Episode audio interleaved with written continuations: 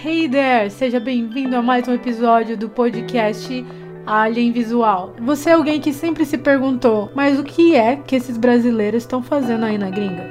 Esse é o podcast onde eu contarei sobre a minha jornada morando nos Estados Unidos e vivendo de vídeo. E é aqui também que eu convidarei outros imigrantes para compartilhar como vivem, o que fazem e como vieram parar aqui. Para quem não sabe, quando você mora nos Estados Unidos e tira seu Social Security, que é como se fosse um CPF aqui, você é chamado de alien. E nesse podcast eu vou entrevistar migrantes, outros aliens assim como eu, que tentam viver da sua arte e que têm visões criativas e pretendem criar um business aqui nesse novo país. Meu nome é Jamine eu sou a host desse podcast e a entrevistada de hoje é a Rai Lacey a Rai desenvolveu um canal no YouTube. Ela aprendeu a gravar, ela aprendeu a editar para compartilhar suas experiências na internet sobre o que ela vinha vivendo aqui nos Estados Unidos.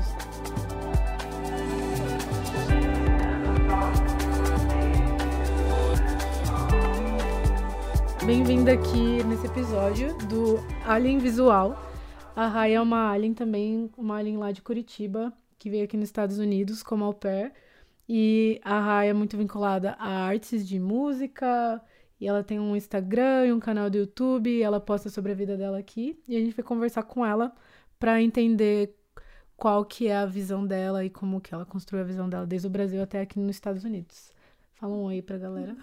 E aí, galera, tudo bem? Queria primeiro agradecer a Mini por me ter aqui nesse podcast, me convidou para contar um pouquinho da minha história, um pouquinho da minha arte, e o que, que eu vim fazer aqui nos Estados Unidos, minhas inspirações. E bora lá! Beleza. A minha pergunta para você é: você veio aqui como au pair, né? E às vezes a gente. O que que tava acontecendo na sua vida que você decidiu vir para cá? Porque é uma pergunta que eu sempre faço: quem era você no Brasil antes do au pair? Cara, eu era uma pessoa muito louca do rolê. Hoje eu nem me reconheço mais. Casada. É, casada, totalmente diferente a vibe. É, eu entrei na faculdade muito nova e o sonho da minha vida sempre foi fazer intercâmbio, mas eu não tinha uma condição financeira que me permitisse. Eu tentei fazer high school antes, tentei fazer work and travel, tentei fazer vários intercâmbios e deu sempre tudo errado. Uma vez eu quase caí num golpe de um cara que eu conheci pela internet. Sério? Falou que ia me receber como estudante na casa dele para eu fazer o high school. Não acredito. Aham, uhum, e numa conversa com ele no telefone, um pouquinho antes de eu ir, eu tinha feito de despedida tudo. O cara falou que era pra eu casar Não com acredito, ele. cara. o rolê todo errado. Você vê a vontade que a pessoa tava de fazer o intercâmbio. E aí eu tava no meu último ano de faculdade. Fazia relações públicas na UFPR lá em Curitiba. E eu achei que descobri, né, sobre o programa de au pair e achei que era uma boa hora. Falei, vou fazer um intercâmbio, vou voltar e depois queria muito para Austrália. Você descobriu como sobre o programa? Eu tinha uma amiga em comum hum. e que que eu me apresentada assim por outros amigos e eu vi que ela estava morando nos Estados Unidos e foi ela que me contou sobre o programa de au pair. Legal. A Maritza. E acabei vindo para cá é, no mesmo ano. Tive meu processo foi assim uns quatro meses. Eu já estava vindo. E eu tranquei a minha faculdade no último ano. Tem vezes que eu me arrependo, tem vezes que eu não me arrependo de ter feito isso. Aconteceu do jeito que tinha que acontecer. Mas aí, como né, a federal você não pode trancar por muito tempo, eu perdi a faculdade. Nossa, que foda. É, enfim, mas eu era uma pessoa bem sociável, era uma pessoa bem do rolê, fazia várias coisas por impulso, me metia em um monte de situações que não deveria estar perigosas e quando eu vim pra cá, eu era menor de idade, então eu não podia sair, eu tive que me, me ah, acalmar. Tu veio com quantos anos? 20? Eu tinha 20. Hum. E eu fiz 21 aqui, né? Então eu não podia sair e eu fiquei bastante tempo assim parada. Foi, foi bom para eu me acalmar, parar de fazer merda. E hoje em dia já não sou tanto do rolê assim, sou mais bem mais de boa do que eu era antes. Legal. E você chegou aqui. Qual foi a história do seu canal?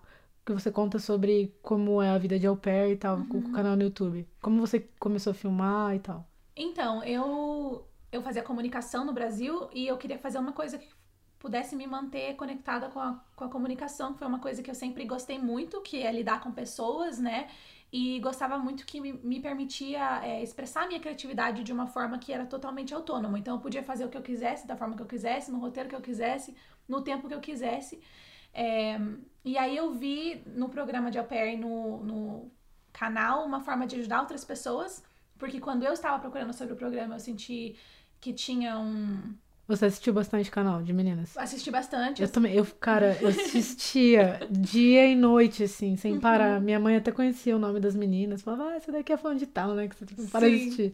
Contando da vida daqui. Eu assisti bastante, então foi uma das coisas que me inspirou a vir. Só que eu senti que existia uma, um vazio dentro desse nicho, porque muitas pessoas falavam sobre, sobre o intercâmbio em si, mas eu sentia que as pessoas- eu queria saber um pouco mais sobre a vida do- nos Estados Unidos, que era uma coisa que me interessava muito.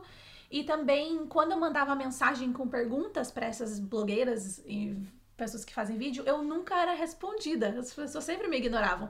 E aí eu tomei como meta que eu ia fazer um canal pra ajudar as pessoas e que eu ia sempre responder. Não importa quantas mensagens eu tivesse, eu sempre iria responder.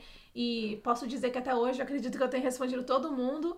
E, e consegui gravar, fazer um registro do meu intercâmbio pra mim, que hoje eu consigo ver como eu tava me sentindo naquela época, quando eu tinha chego, passando por aquelas fases. Fica um todas. registro todo da sua história, né? que Exato. É bem legal. e pude me conectar com pessoas como você, como outros influenciadores, né, outros Uhum. é, criadores de conteúdo e com pessoas que têm o mesmo sonho que eu, têm a mesma vontade de viajar, que foi uma coisa muito legal que eu, que eu não esperava que o YouTube pudesse me proporcionar, mas que me proporcionou e enfim, foi uma das, uma das metas que eu, que eu tinha, mas não sabia. E você começou gravando com o quê? Com seu celular? Com Uhum. com celular? Qual Celular. celular você tinha na época?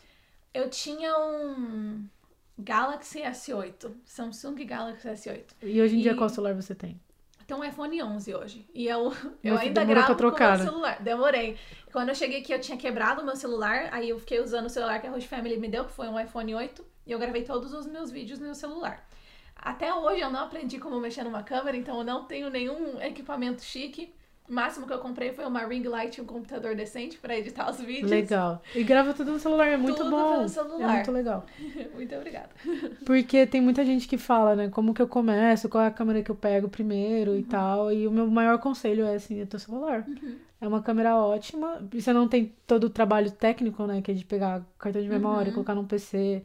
Celular é super fácil. E tem várias histórias pra gravar, né? Só você. E quando a gente vem nesse espaço que é um lugar totalmente novo e que as- a vida é diferente, a gente enxerga meio que do zero que, nossa, eu queria, queria mostrar isso pras pessoas. Pelo menos foi o que eu senti, né? Sim. Enquanto eu viajava e tal. Uhum. E, mas poderia ter feito no Brasil também, né? É, Exato. Mas eu não sente que tem um preconceito no Brasil com isso? Eu sentia. Eu nunca tinha feito. Sempre tive interesse em fazer um canal, um podcast, uma coisa assim, quando eu tava no Brasil. E mesmo eu que trabalhava na, na área de comunicação, tava ali junto, cheio de comunicadores, eu tinha muita vergonha das pessoas falarem, nossa, olha ela querendo virar blogueirinha. Senti que existia um preconceito nisso, sabe? E ainda existe, mas o bom é que a gente saiu desse meio. Quando a gente vem aqui, a gente não conhece muita gente. Uhum. Exato, né? a gente é um Zé Ninguém, né? Foi isso É, que me deu aí você coragem. fica. é, eu também, eu tinha. Quando eu postava meu rosto, até quando eu comecei a falar, Uhum. eu ficava pensando em, sei lá, pessoas do meu ensino médio, amigos da faculdade, me vendo daquele Uhum. jeito. Eu ficava assim, que vergonha. Mas depois eu falei, pô, nem sei quando eu vou ver de novo. Tô tão Exato. longe. tá? Tipo, Você faz outros amigos e conversa com outras pessoas. E Sim. você desapega, né? Exato, e aí eh, você chega no- num ponto onde, tipo, as pessoas elogiam o seu trabalho, sabe? Pra mim é muito legal quando amigos meus da faculdade falam, nossa, Rai, seus vídeos são muito legais, eu acompanho seu canal, Legal. poxa, admiro o seu trabalho. Isso é uma coisa, mu- é uma validação muito boa, sabe? E a Tipo, gente achou que ia dar. Você, né, o contrário. é, é o contrário. Talvez Tá, no começo tenha sido, né? Mas eu acho assim, como eu levei uma coisa mais a sério, uma coisa que eu queria fazer, e também pensava não só pelo lado, tipo, ah, vou produzir conteúdo pra ser blogueirinha, mas uma coisa assim, vou ajudar pessoas e eu quero que tenha é, um lado de, de comunicação mesmo, de estratégia planejado, é, teve essa, essa diferença pra mim no, no jeito como eu produzi, sabe? Sim. E agora você não é mais au pair, né? Você saiu do programa faz quanto tempo já? Eu saí do programa em março. Foi antes, na verdade, do fim do meu programa, por causa que foi o começo da pandemia, né? E eu me mudei com o meu noivo na época.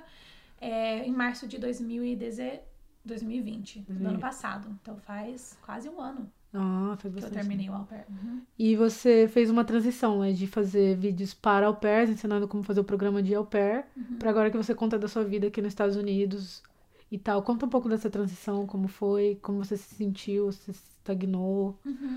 Então, eu acho que eu ainda tô nessa transição e ele é um momento é, bem difícil pra mim, para me encontrar dentro do nicho que eu do nicho onde eu estava e pro nicho onde eu quero ir. Porque eu não queria fazer uma coisa assim só lifestyle, porque eu acho vazio fazer uma coisa só, meu estilo de vida, não acho que eu tô acrescentando na vida de ninguém, só uma questão de entretenimento. Eu queria poder ajudar outras pessoas. Uma coisa que eu sei que vai ser tá muito presente sempre vai ser a questão de viagem, porque é uma parada que que eu sempre gostei de documentar e sempre gostei de assistir. É, mas eu também gosto de beleza, de moda. É, tem vários assuntos que eu senti que agora eu tenho mais liberdade, eu não preciso ficar fechada no au pair, já que eu já estabeleci uma, uma, uma boa, um público que, que sempre está assistindo os vídeos, que sempre está uhum. é, tá acompanhando. Tenho interesse por essas, esses assuntos, mas foi muito difícil, está sendo muito difícil eu me estabelecer como, como criadora de conteúdo, assim, o que exatamente eu vou falar sobre, o que exatamente eu tô fazendo e para que caminho eu tô indo. Por enquanto eu tô, tipo, deixa a vida me levar, a vida leva eu, sabe? Sei. Mas, mas você tem um toque bem legal, que nesse pouco tempo que eu te conheci, é, você gosta de documentar a vida crua como ela é, que é uma uhum. coisa que eu gosto também. E eu lembro porque foram dois aspectos, né? Primeiro que você me chamou para fazer o vídeo do teu casamento e falou, mas eu quero que tenha um documentário, uhum. que, tipo, tenha um registro de como foi a gente se trocando, como as coisas aconteceram uhum. e tal. E por mais que, assim, é, nos vídeos de casamento, assim, as pessoas, hoje em dia essa indústria tá bem, uhum. meio que fazer um filme de princesa, é, a gente, tipo, teve limusine, teve toda a parte luxuosa, mas tava assim, um, é, um grupo de amigas se divertindo e, uhum. e, vivendo aquele momento assim, super legal. E eu tava tentando captar, né? Aquelas Sim. conversas que a gente tava tendo na mesa, você falando uhum. pra todo mundo beber e tal. É. E quem não conferiu o vídeo, checa o vídeo, tá no canal da Rai. Eu deixei só no canal da Rai pra vocês conferirem diretamente lá. O vídeo inteiro, né? E também a, gente documentou totalmente o seu sua despedida de solteiro. Sim, o vídeo proibidão que eu tô é, esperando essa versão até é, hoje. então, é, tem fazer. mais coisas escondidas. tem, tem um pouquinho, né, do que rolou, que teve stripper. Foi um casamento em Las Vegas documentado. Foi muito legal. Tudo gravado. É, foi muito legal. Mas é, então, é, aí até comentar que eu assisti aquele vídeo do teu YouTube que você fala como se mudar aqui, né? E que uhum. não, ninguém monta os móveis e que você tem que montar. Uhum. Aí eu mudei, eu tive que montar os meus móveis. Eu falei, só consigo lembrar do vídeo da Rai. Uhum. Não tem ninguém pra montar. Demora é a vida muito, como né? ela é. É, eu acho que eu, eu acho que isso é uma parte da internet que eu, que eu gosto, que a questão, eu acho que a internet une muitas pessoas e memes é que a gente consegue se identificar com muitas coisas, né? Porque eu acho que é quando a coisa ela é muito de mentira, ela é muito a vida na internet, a vida do Instagram, que ela é perfeita, é, não tem graça tanto assim, sabe? É beleza, é uma coisa que você se deslumbra, mas a gente sabe que a vida não é daquele jeito. E a minha intenção, como pessoa que tá mostrando ou, ou é, incentivando outras pessoas a fazer intercâmbio, eu nunca quis iludir ninguém sobre o intercâmbio é, sabe? Nunca quis romantizar, é, ai, ah, legal, morar nos Estados Unidos é uma coisa que quando você tá fora do, do dos Estados Unidos, uhum. é uma coisa muito romantizada, é muito hollywoodiana, é muito uma ideia fabulosa de vida que aqui a gente passa perrengue ainda mais, né? Exato. Como qualquer outro lugar, a vida aqui não é perfeita, o programa de au pair não é perfeito, então é, eu não queria iludir outras pessoas e falar para as pessoas virem sem saberem das dificuldades que é. E também não tem graça, vamos dizer, né? Só falar das coisas boas, assim, só falar das, das coisas que deram certo, das coisas perfeitas, não tem. Não Aí, se eu falar só do lado bom, a gente vai ter que omitir muito, né? É, exatamente. Exatamente. Com certeza. E eu ia comentar agora sobre a fase que você tá. Você tá tá tentando descobrir, mas você tem essa, essa relação com a música, pra quem não sabe, a Rai canta pra caralho. E, tipo, fazer um karaokê, ela começou a cantar, o quê? O que tá acontecendo? Foi uma surpresa. Sabe aqueles vídeos do TikTok que fala, ah, eu vou cantar pra minha mãe pela primeira vez? Você já viu? Uhum, já vi. Uhum. E aí o cara começa a cantar, eu, eu me senti naquele vídeo lá contigo. e, e aí a gente tava conversando aqui sobre a suas, uh, do seu sonho, né? Que é de uhum. trabalhar com música. E conta Sim. um pouquinho sobre é, o que você está buscando, como estão os seus passos e que não é fácil, né? As pessoas acham uhum. que é uhum. vir aqui nos Estados Unidos, que é um mundo de oportunidade, mas a gente se esbarra com a documentação uhum. e aguardar essa documentação ou ficar preso em uma documentação aguardando outra, né? Uhum. E que a gente tenta engatinhar como pode, assim. Muitas vezes a gente acaba trabalhando até de graça, né? Conta, conta um pouquinho sobre isso. Então, eu queria. É, sempre gostei de música e por isso queria trabalhar com alguma coisa é, relacionada à música. Sempre foi uma coisa que, que fez muita parte da minha vida. Desde que eu sou. Me entendo como gente, eu sempre gostei muito de, de música e de cantar. E foi assim que eu aprendi inglês. Então eu cresci assistindo Disney Channel. foi a criança Nutella. Você assistia Demi Lovato. Hannah Montana. Hannah Montana. Exato. Então foi High School Musical. Eu é, assisti... Feiticeira de Place. Exato. Então, tipo, eu gostava muito de, cres... de assistir é, musical, musical, escutar música crescendo. E tanto foi assim que eu aprendi a falar inglês, porque eu queria muito aprender a cantar as músicas em inglês. Quando eu era pequena, eu fui participei do, do daquele programa Brazil Got Talent, sabe? Ah, sei. Só ah, que eu, eu não fui pro live do programa. Só, tipo, eles fazem várias fases. Antes de você ir pra live, você tem que passar por várias fases. Eu passei da primeira, da segunda, e da segunda eu não passei. Eles não Nossa. me chamaram mais. É, mas enfim, fui, fui pro programa, eu gostava de cantar em barzinho. Sempre gostei de música. Nunca me especializei, nunca fiz nada sério com música, mas sempre gostei. E quando eu tava no Brasil, tinha vários amigos músicos, então a gente sempre tava cantando, né? A gente tava trocando essa ideia como música sempre fez parte da nossa vida. Quando eu vim pra cá, eu senti muita falta disso, de conhecer pessoas que são bem musicais, de poder ter a oportunidade de cantar, de tocar. Alguém tocando assim. violãozinho, né? E começa a improvisar, já cantar aqui ali. É Exato, é uma coisa que, tipo, me traz muita felicidade, que eu sinto falta aqui.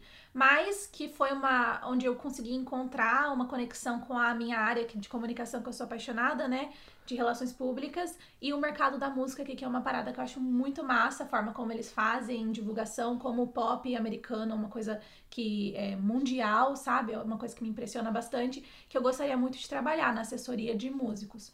Só que, pra gente começar a trabalhar aqui, é uma coisa que eu tenho aprendido muito é, a lidar com, que é uma coisa muito frustrante, é que a gente chega aqui e começa tudo do zero. No Brasil a gente tem conexões, a gente tem amigos, que, coisas que a gente passou a nossa vida inteira construindo.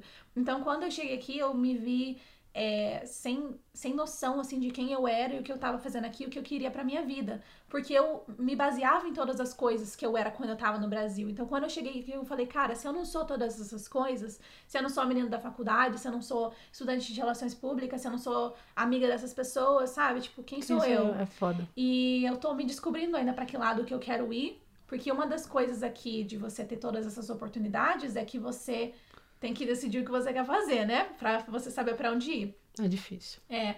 E pra, eu comecei a procurar os requisitos para trabalhar nessa área, né? Que eu quero trabalhar numa é, gravadora de música e tudo mais. Você precisa ter experiência prévia. Só que como você tem experiência prévia, se você não tem experiência nenhuma, ninguém quer te contratar. E como eu tô esperando a minha documentação para eu conseguir trabalhar legalmente, para eu conseguir ter um emprego de carteira assinada e tudo mais, é, eu tô sendo obrigada a trabalhar de graça por experiência agora, para portfólio, para conseguir colocar coisas no meu é, currículo, para que no futuro eu tenha melhores oportunidades. Legal. E aí eu quero fazer faculdade também, porque eu sei que é uma coisa que na área que eu tô querendo é, influencia bastante. o fato de você estar tá na faculdade também para fazer um networking, né? Conhecer outras pessoas e tudo mais. Mas é, é aquilo que você falou, a gente acha que vem para cá e é um mundo de oportunidades e principalmente sendo imigrante a gente encontra vários obstáculos. Exato. A gente fica preso, E só, né? só para dar um parâmetro né, nesse mundo de oportunidades, uhum. uma coisa que a gente tá meio em comum agora é que tanto a Rai como eu, a gente trabalhava como nani, né? Eu terminei o au pair, comecei a trabalhar uhum. como babá. E como nani dá para você tirar em torno do que? De 2.500 a 3.000 dólares mensal. É, Dependendo. eu ganhava bem menos, mas Ganhava menos? Você menos. se importa em falar ou não? Não, não, não me importa não. É, fazia 15 dólares a hora. 15 dólares bem a hora? pouco pra duas crianças. E é, é, quanto dava mensal, mais ou menos? Ai, era 600 por semana, então 6 vezes 4, 2.400, uhum. fazia menos. Enfim, é, eu, o que eu fazia era também 15 dólares por hora. Uhum. Mas eu fazia bem menos horas, eu fazia metade do dia. Uhum. Mas enfim, é um salário legal, com 2.400 dá pra viver com bem. certeza. Uhum. Você consegue, tipo, viajar, é, fazer, comprar várias coisas, assim, né? Consegue Uhum. ter uma vida legal. E eu saindo do au pair, foram dois anos onde eu não estava me dedicando à arte, eu queria me dedicar à arte, né? Eu sempre Uhum. tentava no pouquinho que dava. Uhum. E eu, chegou um momento que sufocou. Eu poderia sair de tudo, e você também, e- e Uhum. ficar nessa vida de babá, Sim. mas a gente meio que largou tudo, tentando se descobrir e tentando viver da, da arte, Arte. que é difícil. Aqui não tem praia pra você vender arte na praia. Não. então É um pouco mais difícil. Então a nossa praia é a própria internet, né? É verdade. A gente faz o que pode com o que tem, né? Mas realmente, é isso que você falou. Eu acho que existem muitas oportunidades que pagam bem para você trabalhar informalmente. Mas se você tem a ambição de ter uma carreira ou uma área específica, vão ter muito outros, muitos outros obstáculos. Obstáculos. E, e... você construir teu nome aqui, se você sendo uhum. imigrante e uhum. tendo documentações específicas onde talvez você não possa trabalhar, ou uhum. você não pode uhum. criar uma empresa com, com sei lá, com CNPJ Exato. e apresentar um serviço. Digamos que você uhum. queria com, começar sua empresa. Tem algumas limitações que você passa uhum. diferente de um americano. E além disso, tipo, é, você é, chegar aqui com né? preconceito. Uhum. E também é, o teu inglês é maravilhoso, o meu inglês dá pra tapar uns buracos. Maravilhoso mas... também. É, obrigada. Maravilhoso também. mas tem pessoas que não têm inglês tão bom, né? Uhum. E aí, e quer viver de arte também. Uhum. E você fica como? É, é. difícil. É, várias é, barreiras, né? Mas é, a gente tá devagarzinho, né? Uhum. Com certeza, devagar e sempre. E a Rai também edita vídeos, né? Ela, ela aprendeu Premiere sozinha. Conta como. Ah, como, como você começou a editar seus vídeos no começo uhum. para agora, trocou de programa e como foi você começando no Premiere, que é o editor de vídeo profissional, uhum. que muita gente usa, é usado na indústria do cinema e todas as é um, é um editor de vídeo profissional em geral. Então, eu, eu, como eu fazia faculdade de comunicação, a gente tinha uma matéria que eu, a gente estava até conversando antes sobre, que era rádio e TV, onde teoricamente a gente aprendia um pouco, mas assim, é, foi as aulas que a gente tiveram foram bem básicas e o professor ensinou a gente no, no Premiere. Hum. Só que foi assim, acho que uma aula onde a gente aprendeu a edição. E eu mesmo, quando estava no Brasil, não mexia com isso, então eu não sabia. Quando eu vim para cá, eu procurei outros programas e eu, eu, usava o Undershare Filmora, que é um bem mais simples, ele vem bem mastigado, assim, os efeitos, transições tudo mais. Dá pra fazer bastante coisa. para quem tá começando, eu super indico, super recomendo. E só que depois de um tempo eu comecei a sentir necessidade de poder ter mais opções, ou tipo, mais liberdade com o que eu queria fazer. Enquanto eu achava esses sistemas, eles são mais fáceis e são mais engessados também, não tem muita liberdade, sabe? Com certeza. Então eu comecei a pensar que eu gostaria de trabalhar com uma coisa mais profissional, e daí foi aí que eu migrei pro Premiere. O Premiere eu tinha um computador bem merda, então ele pesava pra caramba, vivia é, caindo e perdia tudo que eu tava fazendo, mas enfim, aos pouquinhos a gente é vai. É o probleminha do Premiere. Exato. Travou. Até com o computador era... super bom ele trava, né? Então... Não, eu travo é. ainda. É. Mas eu comecei a aprender procurando tutorial no YouTube. Eu falava assim, eu quero fazer um, um vídeo com o título vazado. Como que eu faço? Ia no YouTube e procurava. Como que eu faço para exportar desse jeito? Qual que é o formato que eu preciso? Se eu quero fazer isso, isso, como que eu faço essa transição? Então eu fui pesquisando passo por passo e meio que aprendendo. Até hoje, não sei um monte de coisa, eu faço bem o básico do Premiere, mas foi tipo indo atrás e procurando, assim, eu sempre fui muito autodidata na questão de ir e, e aprender por mim mesma. Então isso me ajudou bastante na questão da edição de vídeo e tal. É, isso é muito legal, porque hoje em dia dá para aprender tudo no YouTube. Eu não sei se você recebe, mas eu recebo muitas perguntas de onde eu edito, né? Uhum, Como eu faço uhum. para editar. E eu fico até meio assim na hora de falar pra alguém começar. Alguém tá começando, uhum. não sabe nada de vídeo. Sim. Sabe jogar o Premiere. Porque exige um computador específico e tem que manjar um pouco da instalação, uhum. se você vai pagar. Enfim, é. Acho que tem que ter uma ideia básica de edição Exato. de vídeo antes de você começar com o Premiere, né? Mas eu acho também, eu tenho essa essa coisa que a edição de vídeo tá mais na tua cabeça e a ferramenta é só o meio, sabe? Uhum. Então pode ser até hoje em dia o Instagram e até o próprio TikTok, eles uhum. viraram editores de vídeo. Com Você consegue cortar pedacinhos, juntar um do lado do outro e montar uma coisa pronta por uma música. Uhum. Ou gravar um, um, como fala, um voice-over por Sim. baixo. Então, é, tem várias ferramentas, assim. Se você tem aquela ideia na cabeça, você consegue colocar para fora. Uhum. Então, pra, ah, pra mim é a mesma coisa. As pessoas me perguntam bastante de editor de vídeo e eu sempre falo do Wondershare, porque foi o que para mim me ajudou muito. Onde você começou. Logo de cara. É, e, e que foi onde eu tive mais uma noção, assim, o que, que eu preciso fazer para chegar onde eu quero, onde eu quero com esse vídeo. Mas aí, depois de um tempo, começa a, a vir a ambição de você criar vídeos mais de melhor qualidade, né? Tipo, uma coisa mais cinematográfica e tudo mais. Então, é, daí a gente vai migrando para coisas melhores. Então, comprei um computador decente para conseguir editar, e agora eu pago o Premiere Nossa. e todos os pacotes da Adobe por mensal, entendeu? Porque eu quero ter os programas uhum. é, e, e, todas, as, todas as opções que estão disponíveis para usar da Adobe. Então, é uma coisa que, que me ajudou. E você aprendeu sozinha também toda a parte de Photoshop, né? Pra construir capa do teu canal e, uhum. e as thumbnails dos vídeos, Uhum, tipo, a parte do design, né? a parte de design. É, então, eu isso eu aprendi na faculdade, é, trabalhava muito com isso, principalmente porque eu organizava eventos quando eu estava no Brasil, então a gente sempre precisava criar a identidade visual e tudo mais. É, foi com mais com amigas minhas que manjam muito de publicidade, né? Elas trabalhavam com design e tudo mais. é, que eu via fazendo, então, tipo, meio que fui pegando o jeito e também fuçando muito o programa. Tipo, ah, eu quero fazer isso, como que eu faço isso? E usar o Photoshop foi uma parte que me ajudou bastante, assim, a criar o design e a identidade visual do meu canal. E pra ter uma coisa mais coesa, né? Tipo, Legal. do que eu tô tentando passar. E hoje, com tudo que você aprendeu no YouTube, eu, eu acho que você não precisa falar pra quem você trabalha, se você não, não puder.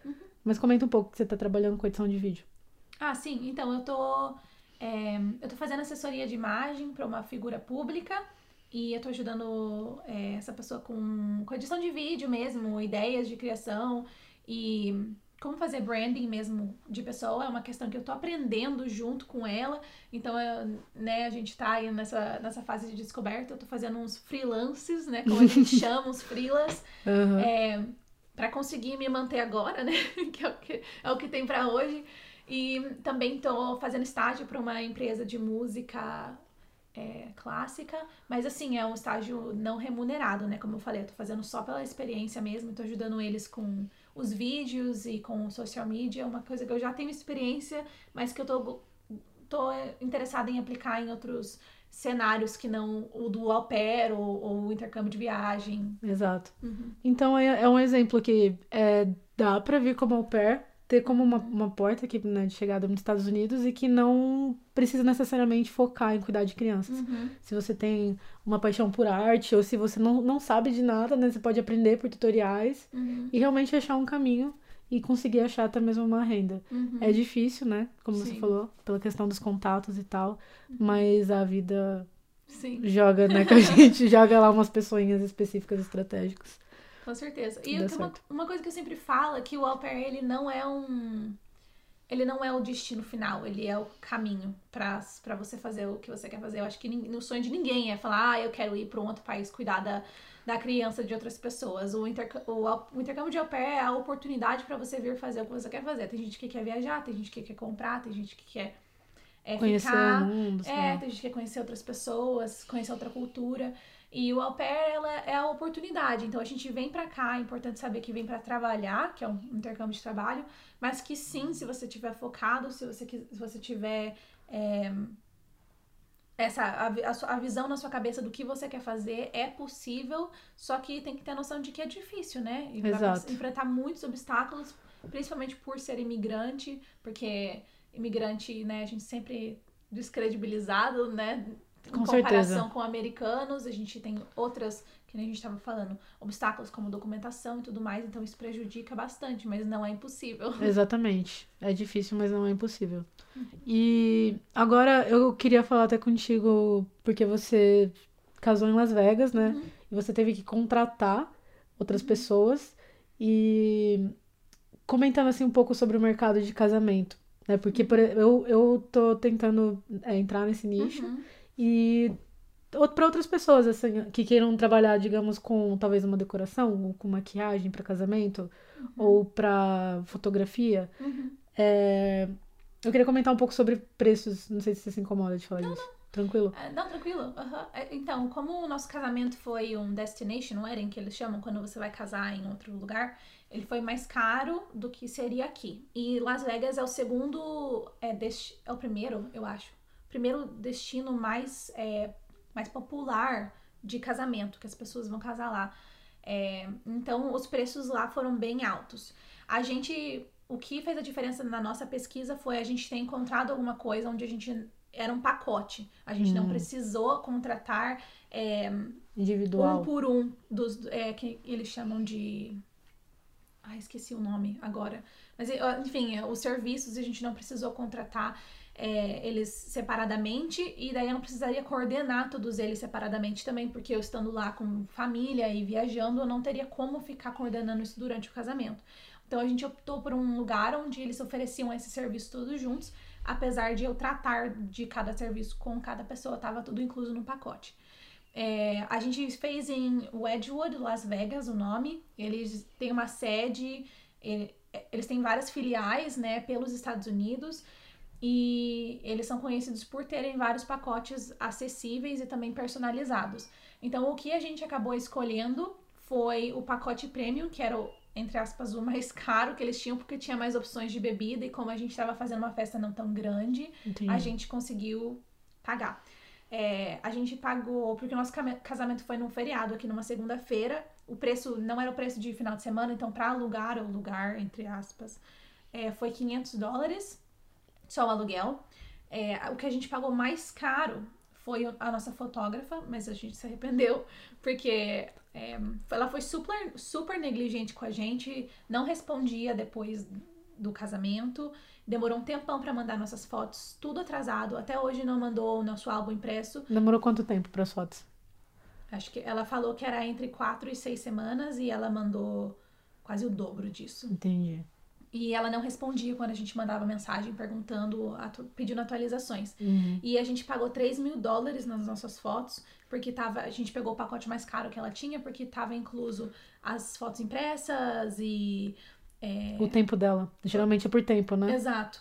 E, e foi as fotos, tipo, era um pacote de 800 fotos, Uhum. mais as fotos impressas, mais um álbum impresso que até hoje a gente não recebeu. Eu mandei e-mail perguntando, ninguém me respondeu. Então foi uma das coisas que a gente pagou mais caro, mas que realmente é esse valor, né? A É. gente só não ficou satisfeito com o serviço, mesmo com as fotos, uma qualidade boa, mas assim, ela dentro do nosso pacote de fotos tem oito fotos do, do, do pastor entrando no, na, no altar e tem, tipo, quatro fotos da, da nossa dança, sabe? Então são Entendi. coisas assim que ficaram meio. A gente ficou meio assim. Um equilíbrio. Ela, é, só pra comentar, ela foi uma fo- fotógrafa americana. né? Americana. o É, eu trabalhei lá do lado lá. dela. Uhum. Ela é, tá lá naquela, naquele espaço, né, há muito tempo. Então ela é uma fotógrafa meio que a- o próprio espaço indica, né? Exato. Uhum. E aí eles fecham junto com eles esse pacote. Uhum. Então não foi nenhuma parada que você pudesse, assim. Era mais fácil, né? Conveniente. Exato. Que você pudesse ir atrás, né, de, Uhum. de outras fotógrafas. E é até uma estratégia que eu tentei. É, porque eu vi que as fotógrafas fazem isso, elas se vinculam a esp- a uma ve- venue, né? Que, a gente- chama. E, e é isso. É uma oportunidade, né? Pra, Com certeza. porque eu andei conhecendo pessoas muito talentosas, brasileiras, Uhum. fotógrafos, e é, na hora que a gente bate assim, né, em portfólio, gente fala, poxa, não é uma coisa tão difícil de alcançar, Uhum. é que essa pessoa, ela criou uma estratégia, ela se juntou naquele espaço, Uhum. e as pessoas meio que conhecem essa, essa indicação, né? Sim. Meio que offline que rola. Uhum. E eu Mas fiz é. uma pesquisa bem, bem extensa para encontrar fotógrafos, porque para mim era uma coisa muito importante. Inicialmente a gente não ia até o vídeo, a gente só ia até as fotos, para ficar mais barato. E aí é, eu fiz uma pesquisa, só que a gente optou por ir pela pessoa que a Venue é, recomendava, porque eles já conheciam o lugar, eles sabiam onde era melhor para tirar as fotos, eles sabiam onde o sol estava melhor em tal horário, então a gente falou, cara, esse é mais seguro. É, a gente sabe Entendi. quem eles são e que a própria Venue é, Recomendo. recomenda. Então foi a coisa mais prática e mais segura na nossa visão. E mesmo você pegando o pacote premium, uma coisa que, que eu agora tô pensando, ela não ficou na festa, né? Não, ela foi embora antes. Ela insistiu que a gente fosse fazer as fotos é, muito mais cedo. A gente teve que estar lá na Venue, acho que quatro horas antes do, do casamento, porque ela, porque ela falou que precisava de X horas para tirar as fotos, o que eu achei que foi um exagero. É, e ela acabou não ficando na festa, sabe? E não pegou nenhuma foto da festa. É, não teve festa. Uhum. Que é engraçado também. Achei diferente. Aqui eles cobram bastante por hora, né? Eles Exato. colocam vinculado à hora, assim. Uhum. E os fotógrafos. Eu, vi até fotógrafos fingindo a saída do, do, do casal, né? Porque alguns casais têm uma saída específica, que eles pegam aquele, aquelas velhinhas, Uhum. sparklers e tal. E pra que seja antes, para que o fotógrafo termine o trabalho e, e vá. Vai embora. Aham. Assim. É, então. E- então foi uma, uma das questões que a gente levou em conta quando a gente estava escolhendo a fotografia. E o que mudou na tua mente? Porque você falou que queria só foto. Esse é um problema que eu encontro, que vídeo é sempre uma segunda opção e tem muita gente que acaba nem pegando. Uhum. O que, que fez você querer pegar vídeo? Então, eu queria vídeo desde o começo, porque eu gosto de vídeo, eu faço vídeo e pra mim foi uma coisa que sempre foi um, uma- um essencial na minha cabeça, mas a gente tinha um orçamento e a gente não não, queria, não teria dinheiro para pro valor que eles estavam me cobrando lá em Entendi. Las Vegas. É, e aí como a minha família, de última hora, por causa do, do corona, teve um travel ban aqui, eles estavam proibidos do brasileiros de vir pra cá. Eu pensei, eu preciso de um vídeo, porque eu, só as fotos não vão traduzir o que aconteceu aqui. Pra minha família ver, eu preciso desse vídeo para compartilhar com a minha família. Legal. E foi quando a gente. Foi quando eu te conheci, né? Coincidentemente. e você até chegou a contratar. Você contou pra mim uma história, se quiser compartilhar. Ai, é, sim, a gente contratou um videógrafo e ele conversou com a gente, tudo certo, pediu pra gente fazer um depósito. É, anterior, tipo, um depósito para fechar a data, para fechar a data, etc. A gente trocou várias ideias legais, só que eu comecei a perceber que tava tava estranho isso, ele morava no Arizona, ele não morava em Las Vegas, ele falou que iria para lá pro casamento. O que para mim tudo bem, só que aí ele começou a oferecer muitas coisas, estava cobrando cada vez mais barato. Falava, eu vou jogar isso, eu vou jogar aquilo, vou fazer isso, vou fazer um ensaio antes e não sei o que. O que, tipo, era benéfico pra gente, só que eu fui atrás de ver as referências dele, o site dele, e tudo eram contas fake no Facebook que estavam comentando. E eram as páginas que todas as contas que estavam comentando na página dele de como referências, ou eram amigos dele do ensino médio, dava pra ver nas fotos e tal, ou eram contas fake, todas elas curtiram as mesmas páginas. Eu fui atrás das outras páginas, era uma página de música, que ele também trabalhava, aparentemente ele era DJ, também organizador de eventos. Então eu comecei a achar coisa bem suspeita e aí eu fui falar para ele que eu achei que não, né? Olha, desculpa, mas isso parece para mim que não tem credibilidade. Ele ficou muito bravo. Falou que a gente era racista, porque não Meu queríamos Deus. fechar o pacote com ele. Falou que ia ligar lá na nossa venue para deixar eles saberem quem nós éramos. E fez maior cena. O cara ficou muito puto porque ele perdeu dinheiro, né? E, enfim, eu, graças a Deus eu eu fiz essa pesquisa mais a fundo e não fechamos o vídeo com ele. E aí foi bem nessa época que eu te conheci e você tinha feito o vídeo da, da Jay, ou no casamento que eu tava presente. E eu gostei muito, achei muito legal. E falei, vamos, vou perguntar pra Mini, né? Como ela tá começando, talvez ela tenha um valor mais em conta, que a gente consiga Sim. pagar. E aí acabou que deu certo. E não foi só a questão do vídeo, eu acho que o vídeo ficou muito legal, porque você tava envolvida com a gente lá. Mas a amizade, uhum, né, que a gente exatamente. criou foi bem legal. Foi, foi uma coisa que eu acho que mudou também, que você não tava lá só como uma videógrafa, você tava como convidada, como uma pessoa Sim, que me senti convidada. tipo, pra mim, você tava curtindo com a Sim. gente. E isso fez toda a diferença no nosso vídeo. Mas a gente viu no dia do casamento, a menina tava trampando pra um caralho. Ela tava só de pé, correndo de um lado correndo de lado pro outro. Quase não vi ela, só vi ela atrás daquela câmera. Trabalhou pra caramba, o vídeo ficou sensacional. Ela, te, te, em mim, você tem é, vídeo de toda uma viagem para Vegas. Sim. Coisa pra caramba. Só me arrependo aí... que a gente não. É porque aconteceu toda uma situação que você teve alergia e tal. Uhum. A gente não foi pro centro de Vegas Exato. fazer um vídeo. Eu fiquei pensando nisso, eu senti muita falta, mas. Com certeza. Tempo. Mas terão outras oportunidades. Com certeza. A gente quer voltar pra Vegas e você vai com nós. Fechou. Lacrou. É, e. Mas enfim, daí ter o vídeo também foi toda a diferença que a gente conseguiu é, ter isso pra gente guardar, que pra mim foi muito mais massa que as fotos, sabe? Muito pra legal. mim o vídeo tem mais, uma importância muito maior. E com relação a, a, flores, tratar com floricultura, com a pessoa que fez o bolo e tudo mais, foi através da Venue, mas eu hum. tive que entrar em contato. E tudo que a gente queria era um valor muito a mais do que estava oferecido no pacote, mesmo que a gente estivesse pagando 120 dólares por pessoa dentro do pacote que a gente Nossa, escolheu. Bastante. É, mas como era poucas pessoas, a gente achou que valeria a pena, né? Entendi. E valeu, foi bem legal. É, mas, assim, a gente queria um centro de mesa de certa forma, e o centro de mesa era muito mais caro. E o bolo, de certa forma, também era muito mais caro. Quanto, buquê, quanto custou caro. a maquiagem? Então, eu contratei uma maquiadora. Conta, é, conta Ai, eu só tenho perrengue nesse casamento, né? Eu falei que deu tudo certo, mas só, só você Tem bem. bastante, é. Mas pelo menos a parte que deu certo ficou mais marcante, né? É verdade, verdade. Um, a gente, eu contratei uma maquiadora que foi no dia da minha despedida de solteira no sábado, fazer um teste de maquiagem. Também foi 120 dólares a teste? maquiagem. E só o teste foi 70, mas a tá. maquiagem de noiva seria 120. Tá. Isso é barato comparado aos valores de Vegas. E paguei acho que mais 120 no cabelo. Nossa, bastante. Bastante, aham. Uhum. Pra noiva, tudo, quando você tem o nome de noiva, tudo fica muito mais caro. Entendi. E aí ela foi fazer o teste da maquiagem, era uma mulher mais velha, e como eu, eu faço maquiagem, entendo de maquiagem, eu não queria fazer a maquiagem no dia do meu casamento, porque eu falei, ah, é o meu dia de noiva, né? Eu vou me dar um, um dia de princesa. Só que eu, eu já justamente falei para ela ir fazer a maquiagem antes, para eu ver se eu gostaria ou não, e ficou muito feia. Uhum. Ficou horrorosa. Eu odiei. E como ela tava usando o airbrush, que é uma maquiagem que não derrete, né? É, eu, eu falei pra ela, não, você faz só a pele, então, e o resto da maquiagem eu vou fazer. Porque como estaria, estaria 40 e poucos graus no dia do casamento, eu não queria ficar derretendo de suor. Então eu optei por ela fazer só a pele. Mas ela cobrou um valor total da mesma forma. Entendi. Mas eu não gostei da maquiagem dela. Eu deveria ter feito só eu, eu sozinha toda a minha maquiagem. É, pelo que eu vi aqui na indústria de casamento, são pessoas que estão há muito tempo, pessoas engessadas já, Uhum. e num método, assim, bem clássico. Eu sinto isso até Sim. no- em outros artistas, né? no- Uhum. nas fotos e nos vídeos também. Entendo que na maquiagem seria... Sim, não se atualizam, Porque eu não entendo muito de sabe? maquiagem, é. Mas é. É.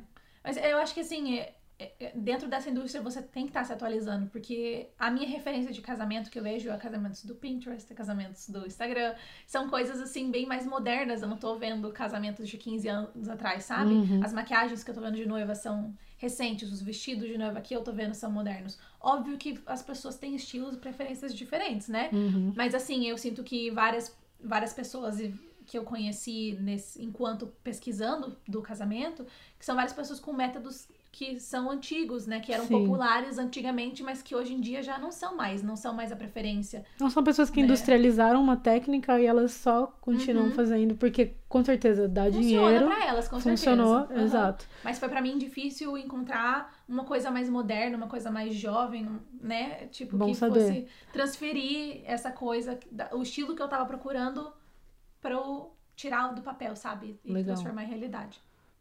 É isso. Muito obrigada, Rai, por participar desse podcast, que talvez seja o primeiro, ou não sabemos. e foi Teste. aqui improvisado. E é isso. Vamos, agora a gente vai produzir alguns vídeos aí. E segue. Ah, fala as suas redes sociais. Como que tá o seu YouTube, seu Instagram, para as pessoas te procurarem. Enfim, muito obrigada por me ter aqui no podcast. Foi muito legal participar, gostei muito dos nossos papos. É, pra, gente, pra quem quiser me seguir nas redes sociais, o meu Instagram e o meu Twitter e o meu YouTube, barra arroba Hailacy, R-H-A-Y-L-E-I-C-Y. E foi um prazer estar aqui. Espero que essa conversa tenha ajudado alguém, inspirado alguém. É, não, não sabemos, né? Espero também. Uhum, então, à disposição para responder qualquer dúvida que vocês tiverem aí, podem me mandar que eu, que eu respondo. Legal, vocês ouviram aí, vocês podem ir lá encher o saco da Rai, mas vão com positividade, tá? Vão encher o saco. E é isso, muito obrigado. Tchau.